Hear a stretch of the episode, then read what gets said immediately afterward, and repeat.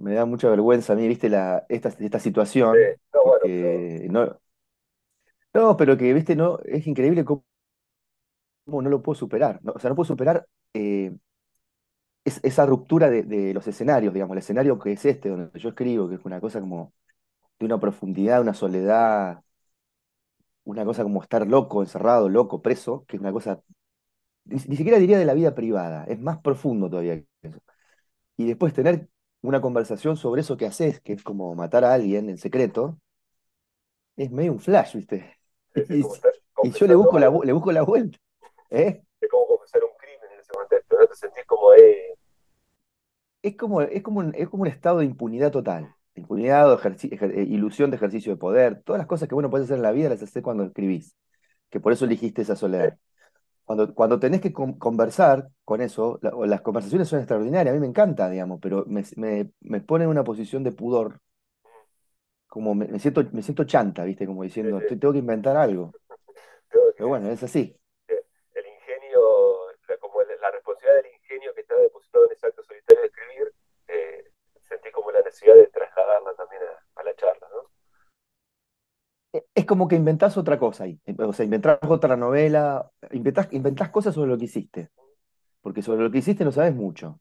Porque, hay como derivas del acto de escribir que son muy, son como procedimientos instantáneos, o sea, decisiones infinitesimales que se van tomando por causas eh, que son más bien eh, resultado de una fuerza que actúa ahí.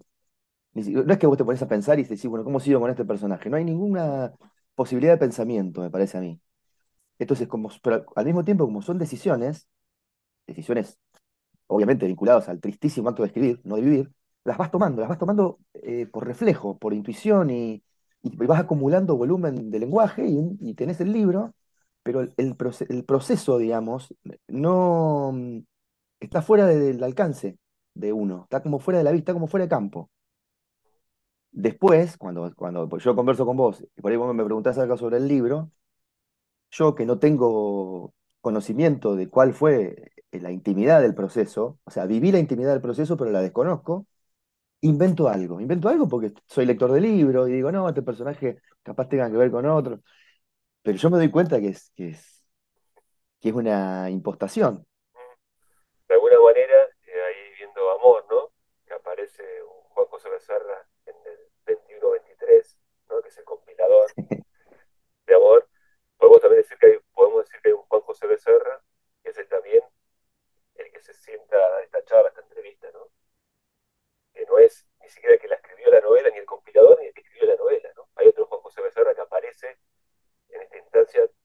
eh, Es que yo creo que por, por todo esto que hablamos, sea por esto que es una entrevista, sea por el momento de escribir, sea por lo que escribís y, y- y por, por la manera de tomar distancia con quienes a vos te representarían en el libro, es decir, los diferentes narradores, el resultado es obvio, es, es la, la destrucción de la identidad.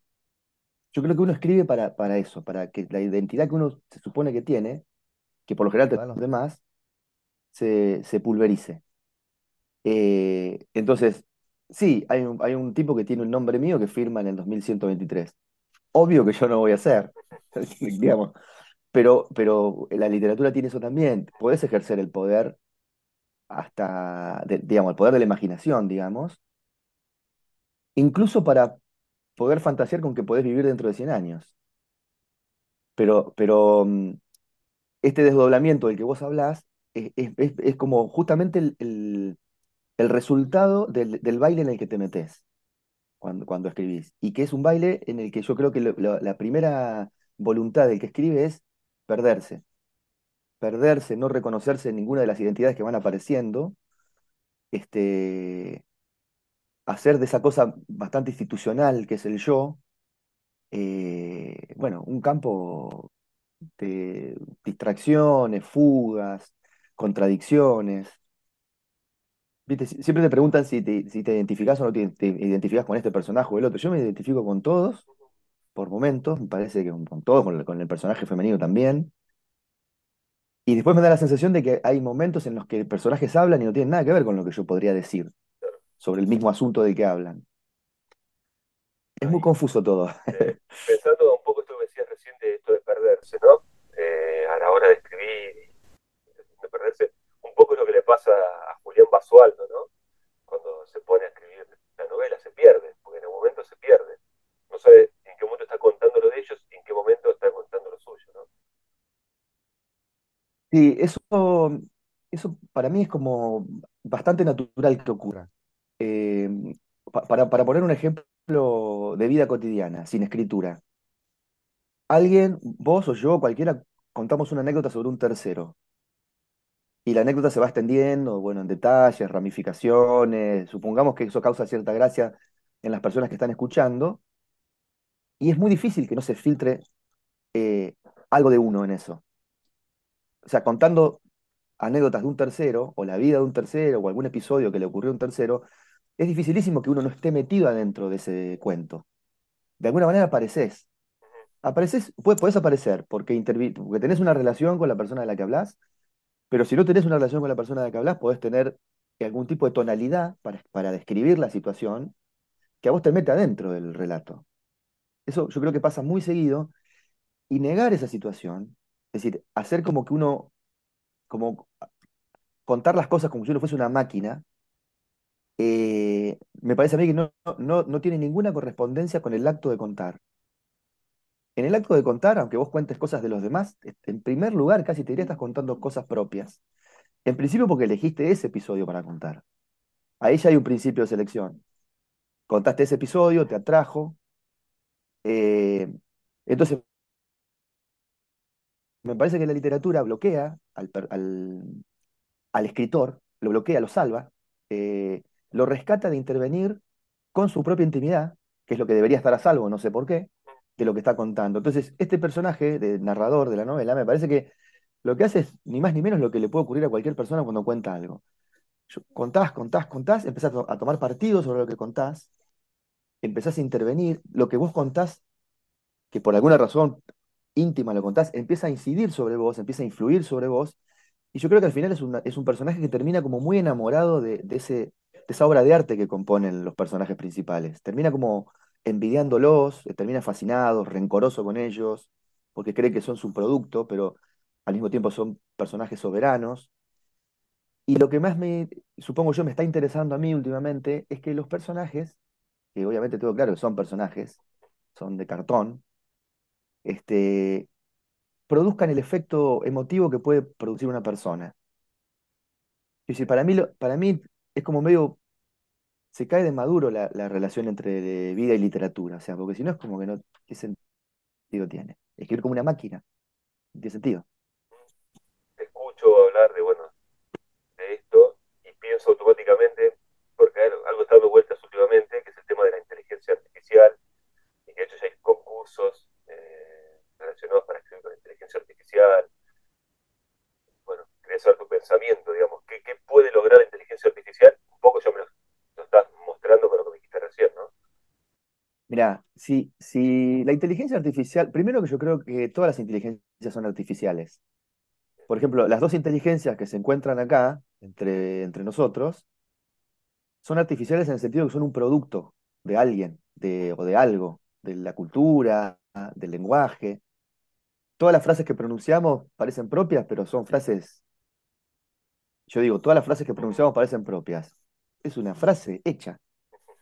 Parece hecha por mí, pero no es hecha por mí. Yo sé que está hecha por el lenguaje. Entonces, toda la, configuración de las inteligencias in- aparentemente individuales están, para mí, eh, compuestas por una intervención de lo artificial, en el sentido de que no es del todo propia, en el sentido de que no es del todo natural.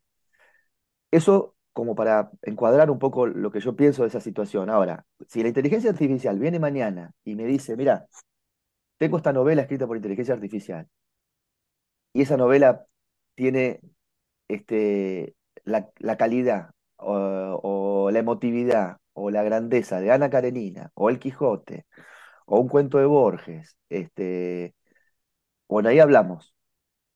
Ahí hablamos de que, de que es útil para, para los propósitos de hacer literatura. Digo porque como, como es una inteligencia vinculada al lenguaje, este, pongámosle este, subámosle la vara. O sea, si vos me haces una inteligencia artificial y los libros que hace la inteligencia artificial son los de Andajasi, a mí mucho no me importa eso. O sea, quiero decir, pienso que puede fracasar la inteligencia artificial. Ahora, si vos me traes un libro, decir, bueno, yo, la inteligencia artificial puede escribir un cuento de Carver. Este, ¿no? Puede escribir un poema de Biel Temperley. Bueno, ahí, ahí podríamos empezar a respetar eh, su principio de existencia. Mientras tanto, lo que me parece que es un rejunte de clichés dados, articulados por, por los algoritmos, que te sacan del paso. Pero le sacan del paso a aquellas personas que no están en condiciones de producir arte literario. Digo, vinculado específicamente a esto. Ahora, Es, obvio, es obvio que le puede resolver cosas gerentes, a gerentes de empresas, digamos, es obvio que algunas cosas puede resolver. Las cosas mínimas, es, para mí es como un trabajo de maestranza vinculado a la inteligencia. Pero cuando vos querés ir a la profundidad de las cosas, querés, querés porque el, tema es, para mí la inteligencia es, es animal, justamente lo contrario de lo artificial. Este, eh, un animal de, predador que espera un animal de presa y que, y que lo espera con una cantidad de rituales y de protocolos que son milenarios no está produciendo un acto de inteligencia. Es la inteligencia en estado de pureza total, que es asociar cosas, asociar cosas, percibir el entorno, calcular el momento de la intervención. El animal es el, el inteligente, por lo tanto, el ser humano animal también es el inteligente. Después, como hemos reemplazado la inteligencia animal por la inteligencia artificial, de la artificial entre comillas, de la cultura, creemos que las personas inteligentes son las, nosotros, que hablamos y resolvemos las cosas con el lenguaje. Bien. Ahí, eh, Juanjo en Amor, lo que no te bueno, es una novela, si queremos poner etiqueta, que es bastante odioso ponerle etiquetas a las cosas, ¿no? Es, algo también humano, ¿no? Buscar etiquetar o clasificar. Eh, eso Borges ha escrito también un poco respecto a clasificar y demás. Se me presenta como lo que se dice una novela híbrida, ¿no?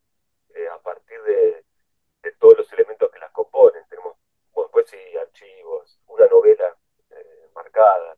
Es de alguna manera, y una cosa que me interesó bastante y me gustó mucho es que hay una literatura del yo que aparece, eh, pero bastante, en mi parecer, digamos, y desde un lugar irónico, ¿no? Pero digo, no puede ser una cargada, pero parece que, bueno, es esto, bueno, hablamos del acto personal de escribir hace un rato, y bueno, toda la literatura del yo, pero bueno, esta presencia que últimamente circula de el yo contando, sin desdoblarse, si se quiere.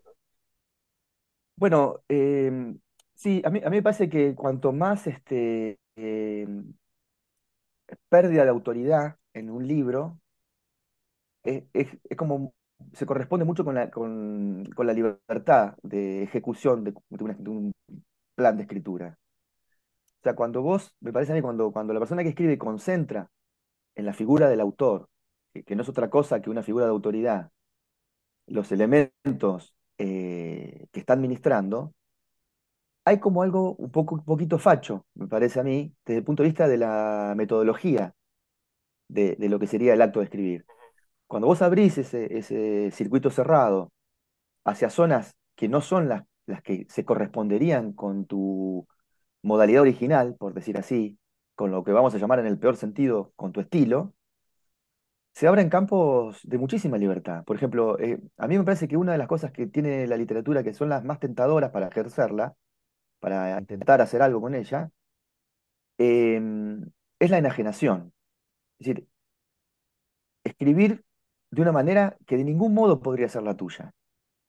enloquecer de, de algún modo con un registro verbal, con un tipo de lenguaje que no son los usuales en uno.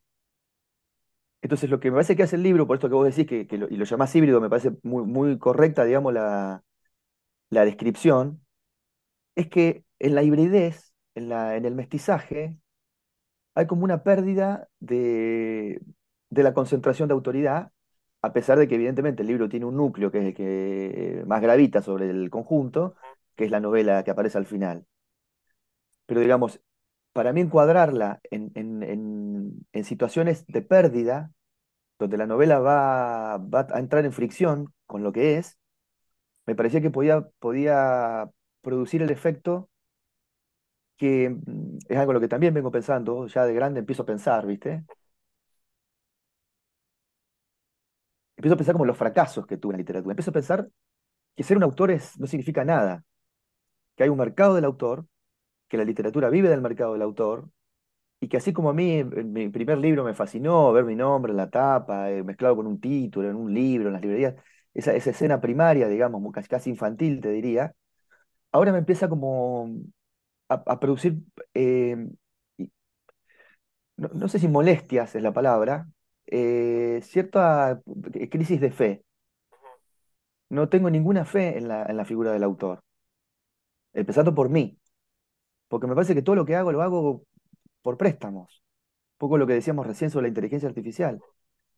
Yo no tengo, no tengo un lenguaje. El lenguaje que tengo es el lenguaje que me dieron y el que adopté. En cualquier caso, en ambos casos son, son prestaciones que no estaban en mí. Ahora, ¿por qué yo flasho y creo que soy un autor y firmo un libro con mi nombre? Eso es un misterio, porque es obvio que no, no es algo mío. Entonces, eh, en esa situación me, da como un poco de vergüenza todo, lo- todo lo que rodea la la consolidación de la autoridad y la figura del autor. Entonces, lo que trato es o, en este libro me parece que lo que, supongo yo que lo, digamos, es también una especulación, ¿eh? Supongo que lo que he querido es, bueno, no, no ser la única persona que habla, escuchar a los demás, porque el tema de, mm, que esto está muy, muy claro en Puig, que es, que es, es justamente el escritor este, que de alguna manera se negó a, a- ponerse el sello de autor, a pesar de lo narcisista que era Puig, él al delegar la voz del narrador en, en las, en las voces de sus personajes y en captar en el aire la frecuencia de de voces diferentes, produce un hecho de, digamos, lo, contrario al hecho egoísta de asumir la totalidad de las voces. Entonces, él, él le dio a la literatura como la chance de que eh, los personajes hablen como hablan en la vida material. Eso para mí es una operación eh, de desconexión, en la medida de lo posible, de el- del, del poder del autor con el lenguaje que le toca administrar. Bien, mencionabas a Fowler, eh, antes a Puig, también a Borges. Pienso también, por decir, eh, un amigo tuyo, en Manuel Moretti, Los Estelares, ¿no? De que a veces, Sí, en esos escritores que mencioné, eh, Manuel, en el caso de una canción sin saber que es de Estelares, eh, un fragmento de la letra. Escucho, leo Fowler, Puig, Borges, sin que me digan quién es el autor, y automáticamente uno reconoce, ¿no? Y yo creo que con vos, Juanjo, pasa lo mismo. la fantasía mía es esa, de que alguien pueda leer algo en seco, ¿viste? Sin esa cosa de entrar al museo, que esté el, el plotter que te diga que, que- que es la etapa azul de Picasso, o, ver el, el- la biopic de Fito Páez y que te digan que es la historia de Fito hasta, hasta Vélez. Y eso es muy molesto porque no te da a vos eh, la chance de poder relacionarte de manera pura con eso. Y lo de Manuel, lo que decís de Manuel, que dicho sea de paso me levanté tarde porque nos juntamos a comer siempre, fue, comer a la casa de él ayer, que somos, te imaginas, nacimos el mismo año, en la misma ciudad, nos conocemos hace 40.000 años. Yo creo que, ten- yo creo que tenemos, compartimos con Manuel como la misma educación sentimental. Quiero decir, porque hace falta nacer y, y vivir la infancia en Junín para darse cuenta la presión que hay sobre sobre lo emotivo, sobre, sobre la pulsión artística, son presiones ambientales que, que funcionan con un grado altísimo de represión. Quiero decir, no digo que no esté permitido el arte de una ciudad como Junín, pero evidentemente eh, cualquier pulsión artística está condenada por la composición po- propia del poder de la ciudad, del poder social de la ciudad, está, está como condenado a la marginalidad. Y yo creo que tenemos eso en común y tenemos en común también una cuestión, me parece, vinculada a la, a la tradición sentimental de los años 70, que era, quiero decir, ¿cuál es el primer discurso amoroso que uno este, detecta? El de la- por lo menos en la- para los tipos de la edad nuestra, digamos, ¿no? Yo creo que es la radio, la radio AM y una playlist muy circunscripta a la, a la canción romántica de los años 70. Es decir, si, le pregunté, si ha- haces la prueba, digamos, este, eh, con un, este, es decir, a, a ciegas, y le preguntás a Manuel eh, la música que escuchaba cuando era chiquito en Junín, la que la escuchaba yo, y, y, le resultaba ser exactamente el mismo. Roberto Carlos, Nino Bravo, este, es decir, eh, Julio Iglesias, todos esos tipos consagradísimos por la cultura popular, eh, dueños de, dueños no, digamos, reyes, digamos, de una literatura del amor realmente eh, irreemplazable, que, para mí son mucho más importantes, mirá lo que te voy a decir, mucho más importante que, que para el caso mío, como mucho más importante que el escritor que yo considero más importante en mi vida, que es Bartés. Digo, lo considero más importante en el sentido de que hay una cuestión ahí de, de vincularse con, con la experiencia de lectura y de escritura que pone en primer plano, a pesar de que no esté del todo claro, pero para mí sí está claro, la cuestión sentimental, la cuestión emocional. Entonces, el, el- el discurso amoroso para mí no nace en Bartés, nace en estos tipos. Y yo creo que ahí hay, hay, en esos, en esos cantantes, este, creo que hay, yo no me acuerdo mucho de lo que escribo, pero creo que hay, creo que hay en este libro algún anhelo de, de- de- que el poeta de decir, puta, te vendo, te, te regalo mi- toda mi poesía de mierda por una canción de amor que viva.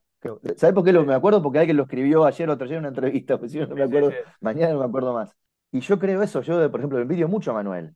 Él, por supuesto, que es eh, eh, cantante y autor de canciones, va a decir, no, pero yo envidio a los escritores. Pero vos imaginate, eh, yo hago una novela para hablar de, de amor, que es un tema que ignoro olímpicamente, lo ignoro olímpicamente, escribo 450 páginas. Y Manuel escribe El corazón sobre todo, que son tres minutos. Pero yo te cambio, te cambio todas las toneladas de pelotudeces que escribí por, por, no solo por esa canción, sino por el momento de cantarla. O sea, eh, siempre le, di- le digo a mis hijos que yo lo- soy una persona muy fracasada, porque lo que me hubiese gustado a mí en realidad es ser un cantante. Pero te digo, un cantante como Montaner, un cantante como eh, Solís. Esos, ¿viste la playlist que hay en ese libro? sí. Bueno, un cantante como, este, co- co- como esos tipos. Eh, a mí me hubiese encantado, porque me parece que son tipos que tienen, Manuel también, digamos, son tipos que tienen adentro lo que cantan, o cantan de adentro para afuera. ¿Existe el amor? Yo creo que es un poco como, o sea, yo creo que sí, existe, existe, pero existe en muchos niveles para mí. Es decir, existe al nivel de la superstición, al nivel de la ilusión, al nivel material. O sea, es, es lo, yo creo que es el único, posiblemente el único acto, la única experiencia que, que híbrida donde el factor platónico tiene efectos eh, tan materiales como los que puede producir la vida real. Lo que pasa que al mismo tiempo es muy difícil de contar qué es. O sea, yo puedo hacer una, puedo describir una fórmula, un parecer, pero me parece que la, la solución en, eh, digamos, la solución para jugarse a dar una idea de qué es eso, ese fenómeno confuso, eh, inestable, eh, sacrificado, generoso, o sea, está lleno de, es una bola de contradicciones, pero a mí me gusta lo que dice San Agustín del tiempo. Si vos no me lo preguntás, yo sé lo que es. Ahora, si me lo preguntás, cagaste. No sé qué decir. O sea, para mí, ¿qué es lo que dice San Agustín del tiempo? Esa es la respuesta para mí más correcta para decir no solamente sobre el tiempo y sobre el amor, que, que pueden ser intercambiables, este, porque por algo la gente se enamora, para mí, porque la ilusión ahí megalómana es la de competir contra el tiempo. Vos fíjate qué flash. Este, yo creo que para competir contra el tiempo, ¿qué hace el hombre?